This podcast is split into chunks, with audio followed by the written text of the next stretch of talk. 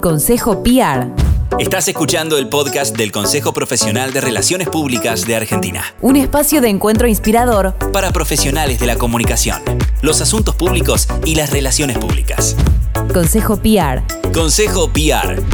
Este episodio es auspiciado por El Cronista, el medio líder de economía, finanzas y negocios.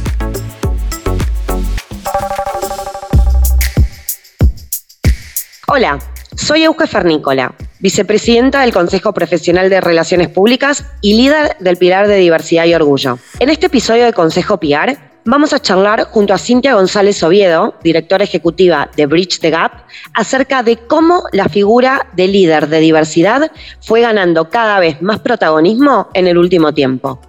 Bienvenida Cintia, un honor y un placer tenerte en nuestro podcast. Sí, no, gracias por, por invitarme y hablar un tema que no se está hablando mucho y para mí es un tema que se viene muy fuerte. Este, así que gracias, gracias por la invitación otra vez. Este es el podcast del Consejo Profesional de Relaciones Públicas de Argentina. Un espacio de inspiración para profesionales de la comunicación. Para empezar con, lo que nos convoca, sabemos que desde Bridge the Gap, este hub de soluciones en diversidad e innovación que hoy liderás, acompañando y guiando el trabajo de muchísimas organizaciones en esta materia, están presentando los resultados de una encuesta que justamente relevó cuáles son las aptitudes que debería tener un o una líder de diversidad. Pero antes de ir de lleno a, los resultados, me gustaría, me gustaría preguntarte, ¿cómo están evolucionando hoy los roles de liderazgo en diversidad e inclusión en, en Argentina y por qué consideras que se volvió tan importante esta figura dentro de las organizaciones? Bueno, bueno, buenísimo arrancar por ahí. Eh, a ver, creo que estamos todavía en un camino evolutivo que, que falta. Eh, hay muchas, lo más común hoy es que todavía este, empresas o personas digan líder de diversidad, o sea, ¿para qué necesito esa figura, ¿no? esa posición? Salvo, por supuesto, en algunas empresas multinacionales, este, donde este rol ya en general viene o de global o, de regional. Eh, entonces, yo empecé a trabajar temáticas de género hace seis años, ya eh, y la verdad es que esto no, no, existía, ni, la palabra diversidad ni se mencionaba. Si se mencionaba algo de género, era hasta ahí para hacer algunas charlas. Y esto fue evolucionando este, y yo lo que, lo que fuimos notando, digamos, desde Bridge es, trabajando con empresas de afuera, tenían no solamente un líder de diversidad una líder de diversidad, sino VP de diversidad. Empezaron a ver Chief Diversity Officer, es decir, una persona en el directorio, en el C-Level, que gestiona diversidad. Y es como que acá eh, a veces todavía hay una persona que ni siquiera tiene el rol, pero se ocupa del tema quizás dentro de recursos humanos. En Latinoamérica en general, diversidad todavía está asociado a la gestión de las personas. Porque este, cuando pensás en diversidad, en general sigue esta idea de, bueno, cuántas mujeres y cuántos varones tenemos, ¿no? Como porcentajes bueno, este, cuántas personas, no sé, tendríamos que tener más personas con discapacidad o no tenemos ninguna persona trans en la compañía. Es decir, todavía se piensa diversidad en Latinoamérica en términos eh, de representación cuantitativa de minorías, es decir, de grupos sociodemográficos. Y diversidad es un paradigma de gestión, que es la forma en la que trabajamos nosotras, mucho más amplio y tímidamente, de a poco, bueno, en los últimos años vimos que empezaron a haber líderes de diversidad o empezaron a hacer estas búsquedas, eh, también, bueno, en Argentina sobre todo, ¿no? Eh, en empresas decir, bueno, necesito a alguien que lidere estos temas. Pero estamos en un momento evolutivo. No, súper.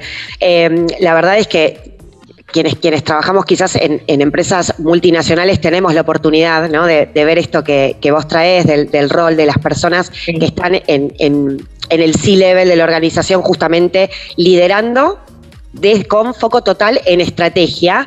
Y acá eh, me, surge preguntarte cómo justamente este rol de líder marca o aporta un diferencial en la estrategia de negocio. Bien, bueno, esto, esto es clave y es una de las razones por las que hicimos la encuesta, porque en nuestra experiencia con distintas empresas y con, con clientes, eh, notábamos que el gran diferencial era el perfil de la persona que estaba liderando el tema, este, en, el alcance o en la profundidad o en el entendimiento del tema, sobre todo desde lo estratégico. Eh, y esto marca como la mirada de la organización en el tema. Eh, en, general o al principio quizás, eh, diversidad estaba liderado por personas que venían del ámbito social, es decir, o de alguna ONG, como una mirada de, bueno, personas que tengan mucho que ver con lo social, como, la vieja idea o la, la, vieja mirada de la responsabilidad social, ¿no? Alguien empático, alguien que pueda conectar con las personas, este, y que lleve estos temas, bueno, como que son de cierta sensibilidad social o alguien que tenga que ver con los derechos humanos. Y después empezábamos a ver, desde quizás nuestra concepción también, que es diversidad como estrategia, personas que venían de, yo digo perfiles híbridos, ¿no? Que venían de tener un recorrido, ya sea en área o en empresas, o sea, muy corporativos, o personas de marketing o, personas de recursos humanos, pero con una mirada muy estratégica de entender que diversidad es mucho más que contratar personas de minorías. Diversidad es algo que hoy fomenta la flexibilidad y la adaptabilidad de las organizaciones al, llamado futuro del trabajo, a esta era digital que requiere perfiles muy distintos para abordar soluciones complejas a un mundo complejo, a un mundo lleno de incertidumbre, muy cambiante, muy rápido. Y lo que más ventaja competitiva te da hoy es la capacidad de innovación de las organizaciones. La innovación no va a venir, digamos, por procesos duros, la innovación no surge por incorporar tecnología, esos son vehículos, digamos, de súper necesarios, pero lo que trae la innovación es la capacidad creativa de las personas, disruptiva, y no podés gestionar eso si no tenés una mirada un liderazgo y personas que puedan sentirse este, realmente, o sea, primero que no sean todas parecidas y que piensen parecidas, sino que piensen distinto y que haya una cultura que, que facilite este, la, amplitud de miradas y que eso no sea un problema.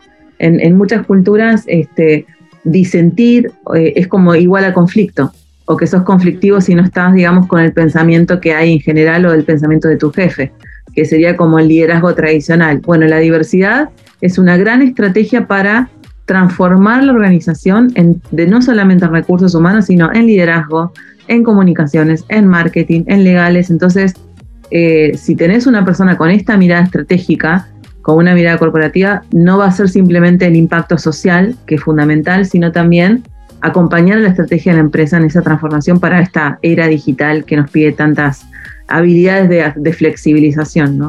No, total, total. Y, me entusiasma que, cada vez más empresas también localmente estén incorporando a estas personas responsables con un rol definido en, diversidad eh, y evolucionando, si querés, esto de los grupos de afinidad, ¿no? Que están buenísimos y obviamente ayudaron a, las compañías y a las organizaciones a dar sus primeros pasos en, en diversidad, en inclusión y a potenciar estrategias de cara interna, pero este rol de líder justamente viene a profesionalizar y a, dar estrategia, ¿no? Espectacular. Esa, es un poco la, idea de, yo creo, evolutiva, que es entender que es un rol que requiere una profesionalización. Es decir, es un, es un nuevo, una nueva salida laboral. Entonces, bueno, yo creo que, y por eso hicimos la encuesta también, eh, estamos Todavía no, se está comprendiendo la profesionalización del rol. Creo que cada vez hay figuras muy poquitas, digamos, que están teniendo esta profesionalización y que implica una formación muy transversal. Ahora, una persona que dialogue eh, y que además consiga apoyo político este, dentro de la organización para generar cambios, para decir, bueno, mira, necesitamos perfiles distintos, necesitamos que legales tengan protocolos de violencia para generar ámbitos saludables, necesitamos que marketing tenga una comunicación inclusiva, que pueda generar productos y servicios pensando en, otras miradas, digamos, este, donde abarquemos nuevos usuarios, nuevos targets. Bueno, tenés que tener una persona muy completa, digamos, en esa mirada estructural, ¿no? De, de toda la organización, como un 360.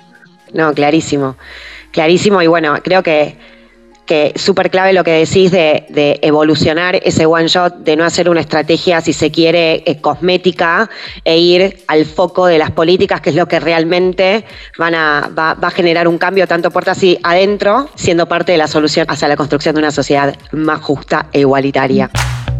Si vas a tirar plásticos, cartones, vidrios, metales o papeles, llévalos siempre limpios y secos al contenedor verde o punto verde más cercano o entregáselos en mano a un recuperador urbano. Para saber más, entra a buenosaires.gov.ar barra reciclables. Buenos Aires Ciudad. Estás escuchando el podcast del Consejo Profesional de Relaciones Públicas. Bueno, sin de nuevo repetirte que un honor y un placer tenerte en este espacio. Y ahora sí, focalizándonos en los datos que arrojó la, encuesta que llevaron adelante desde Bridge the Gap, de la que participaron más de 150 personas del ámbito corporativo, ¿qué habilidades debe tener un o una líder de diversidad? Bien, bueno, primero lo que hicimos fue como... Eh, eh, listar, bueno, qué habilidades consideras que este, se tiene que tener en este rol, ¿no? Primero las habilidades. Y eh, eh, algunas las sugerimos nosotras, otras eran las que en los distintos espacios nos iban sugiriendo, que es, bueno, empatía, conocimiento sobre la temática, o sea, el tema del conocimiento, si no es solamente, en un principio parecía que con las ganas ¿no? Con las ganas ya está, ¿no? Como que tenés ganas, es un tema que genera ganas, genera motivación en las personas, es decir, quiero generar, quiero un mundo mejor, más equitativo. Bueno, pero además hay que tener conocimiento. Entonces, bueno, empatía, conocimiento, habilidades de comunicación, habilidades de relaciones personales, por supuesto, ¿no? es una persona que tiene que dialogar con distintos sectores. Lectura de contexto. Esto, este, eso fue una sugerencia nuestra en virtud de experiencias que hemos tenido donde nos dábamos cuenta que quizás el interlocutor o la interlocutora que teníamos no tenía una buena lectura política del contexto en el que estaba operando, ¿no? De, porque hay organizaciones que no quieren saber nada con el tema o que les parece que es una pavada. Entonces, tenés que tener una buena lectura para decir, a ver, voy por acá, voy por allá para convencer. Entonces, visión sistémica, influencia, es decir, la capacidad de convencer, la capacidad de argumentar, también surgió porque en muchas reuniones nosotros hacemos, nos piden una propuesta, hacemos una propuesta y después nos dicen, no me, no me, no venís a la reunión también con mi jefe, porque es como que no puedo transmitir como lo explicás vos. Entonces, de vuelta, la capacidad de influencia eh, como una habilidad este, importante, creatividad, también eh, relacionado con lo mismo, conocimiento sobre el negocio, negociación y versatilidad. Entonces, este, bueno, esas fueron las características que fuimos ponderando y después lo lo que tenían que hacer las personas era darle una valoración más de nueve de cada diez personas eh, entienden a la empatía como la principal característica que debe tener un líder o una líder de diversidad e inclusión. Eh, después también aparece 8 de cada 10 personas pusieron habilidades relacionadas al vínculo, ¿no? Con las otras personas, comunicación, esto, relaciones interpersonales. Eh, y después les, les, seguía en función de eso la lectura de contexto, visión sistémica, influencia y creatividad. Pero una de las cosas que, para nosotras, y esto coincide con estudios que buscamos después, estudios internacionales, que hay muy poquito, te digo, pero eh, que avalaba nuestra hipótesis, es que en general la lectura sobre el negocio o el conocimiento sobre el negocio es lo que menos ponderan las personas como algo que tiene que ver con el rol de, líder de diversidad. Fuimos a hacer ver algunos estudios afuera, o sea, estuvimos como buscando qué, había, digamos, en, en otros países y lo mismo y esto es como central.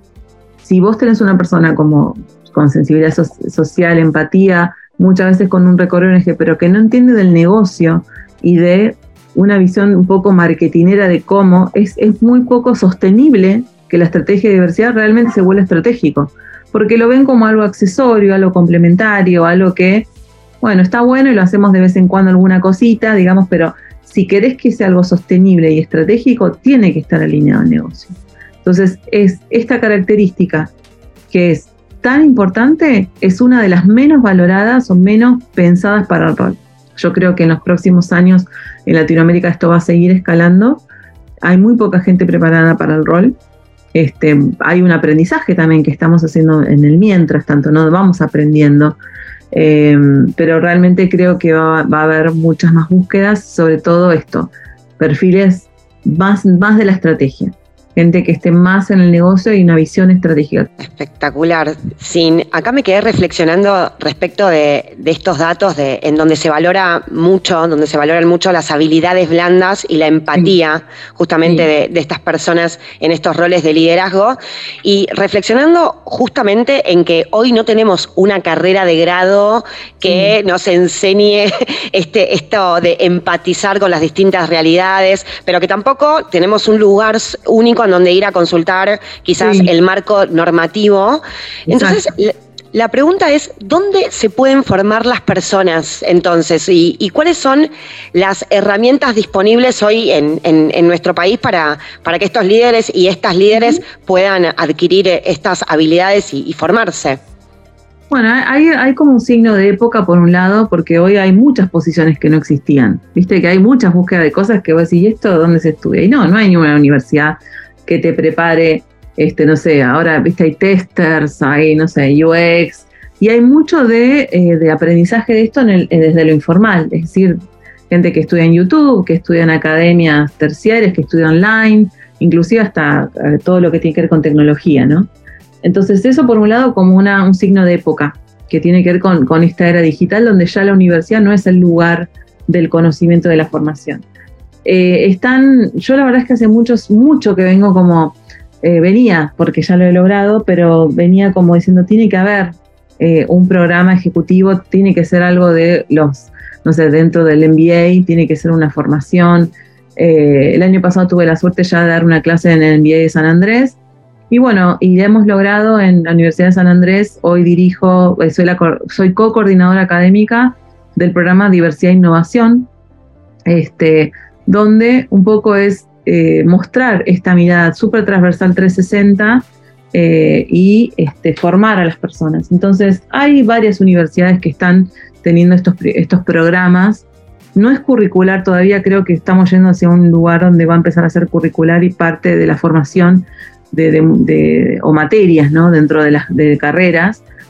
Eh, pero si hoy tienes que formarte, creo que hay dos caminos. Uno es la gestión, o sea, gestionar diversidad e inclusión, es la experiencia que están teniendo mucha gente gestionando esto, es el, aprender haciendo, ¿no? Que, es lo que está sucediendo. Ahora, nosotras, en función de esta necesidad, lo que pensamos es vamos a hacer un curso de verano donde la idea es hacer un curso de formación en diversidad e inclusión para que veas esta mirada 360, o sea, qué implica este, cómo poder tener capacidad de influencia, cómo argumentar, este, porque hay que tener una lectura política, ¿no? Como todo lo que es cambio, siempre tenés que buscar, digamos, quiénes son las personas aliadas que te van a ayudar a empujar el tema, con quiénes tenés que, bueno, más o menos remarla, eh, y sobre todo formación, o sea, conocimientos, qué está pasando en el mundo, tendencias globales, locales, y dijimos, bueno, vamos a armar algo de formación, eh, ya que si bien están en algunas universidades, bueno, también que haya desde, desde, lo, desde lo informal esta formación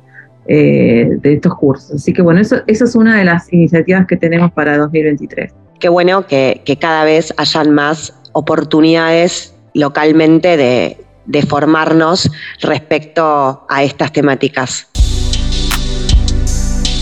Este es el podcast del Consejo PR. Un espacio para que sigamos creciendo en red. Bueno, Cintia, muchas, muchas gracias por, por toda la info que, nos trajiste hoy para, para nuestra comunidad profesional, súper relevante para nuestras estrategias y para seguir aprendiendo. Eh, y para ir cerrando, ¿qué recomendaciones le darías a aquellas empresas que aún no tienen una persona liderando eh, diversidad e inclusión o ni siquiera armaron un comité? Eh, bueno, hay, primero creo que, que está, está, muy buena la pregunta. Creo que hay que entender si en general las empresas que no están con esto porque no lo ven como un tema importante.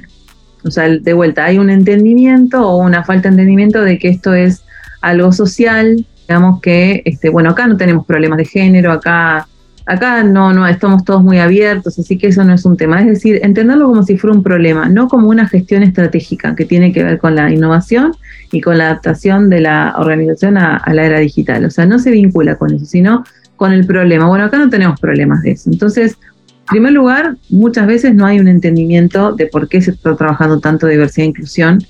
Eh, yo creo que eso es una de las cosas que más trabajamos hoy cuando hacemos el kickoff de diversidad e inclusión, es hacer una, una palabra que no me gusta mucho, pero alineación, digamos, de todas las personas de por qué esto es importante.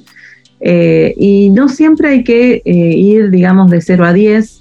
Creo que hay que respetar los procesos de, de las organizaciones en ese sentido y quizás quizás no, no da la estructura, el presupuesto no es el momento para tener una persona responsable de diversidad e inclusión, pero sí eh, es un buen comienzo este, tener a alguien, eh, o sea, mapear a alguien que tenga estas habilidades, pero además que sea una persona estratégica, alguien que a quien podamos proyectar, quizás dentro de recursos humanos o quizás no, este, que pueda empezar a decir, bueno, me formo, voy mirando de qué se trata. Y en esta empresa, en esta industria, no sé si estás trabajando en la industria del petróleo, son industrias súper masculinizadas, entonces es lógico que, por ejemplo, vas a tener que trabajar género, porque son industrias donde el 90% de la nómina son, son varones, donde no hay mujeres operarias prácticamente. Entonces, entender cuáles serían las, las minorías que deberíamos trabajar en esta industria o en relación a, por ejemplo, empresas que tienen que ver con eh, que venden imagen o que venden cosmética o moda. Bueno, todo lo que son los estereotipos de belleza hegemónicos hoy son un tema a cambiar.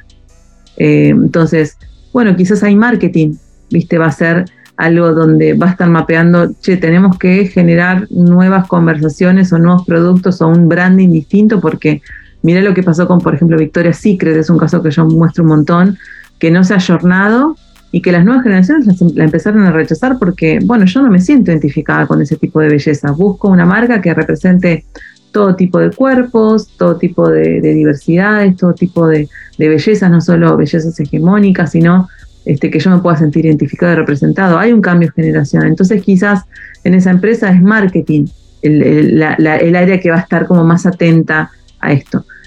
Yo creo que, que eso, un buen consejo es primero que haya un entendimiento, no es algo que sea muy costoso hacer como un primer abordaje, un, un entendimiento, un workshop, algo inicial, este, y después mapear, bueno, en mi industria, en esta empresa, ¿qué sería la prioridad? Porque la prioridad no siempre es la misma. No es hacer por hacer.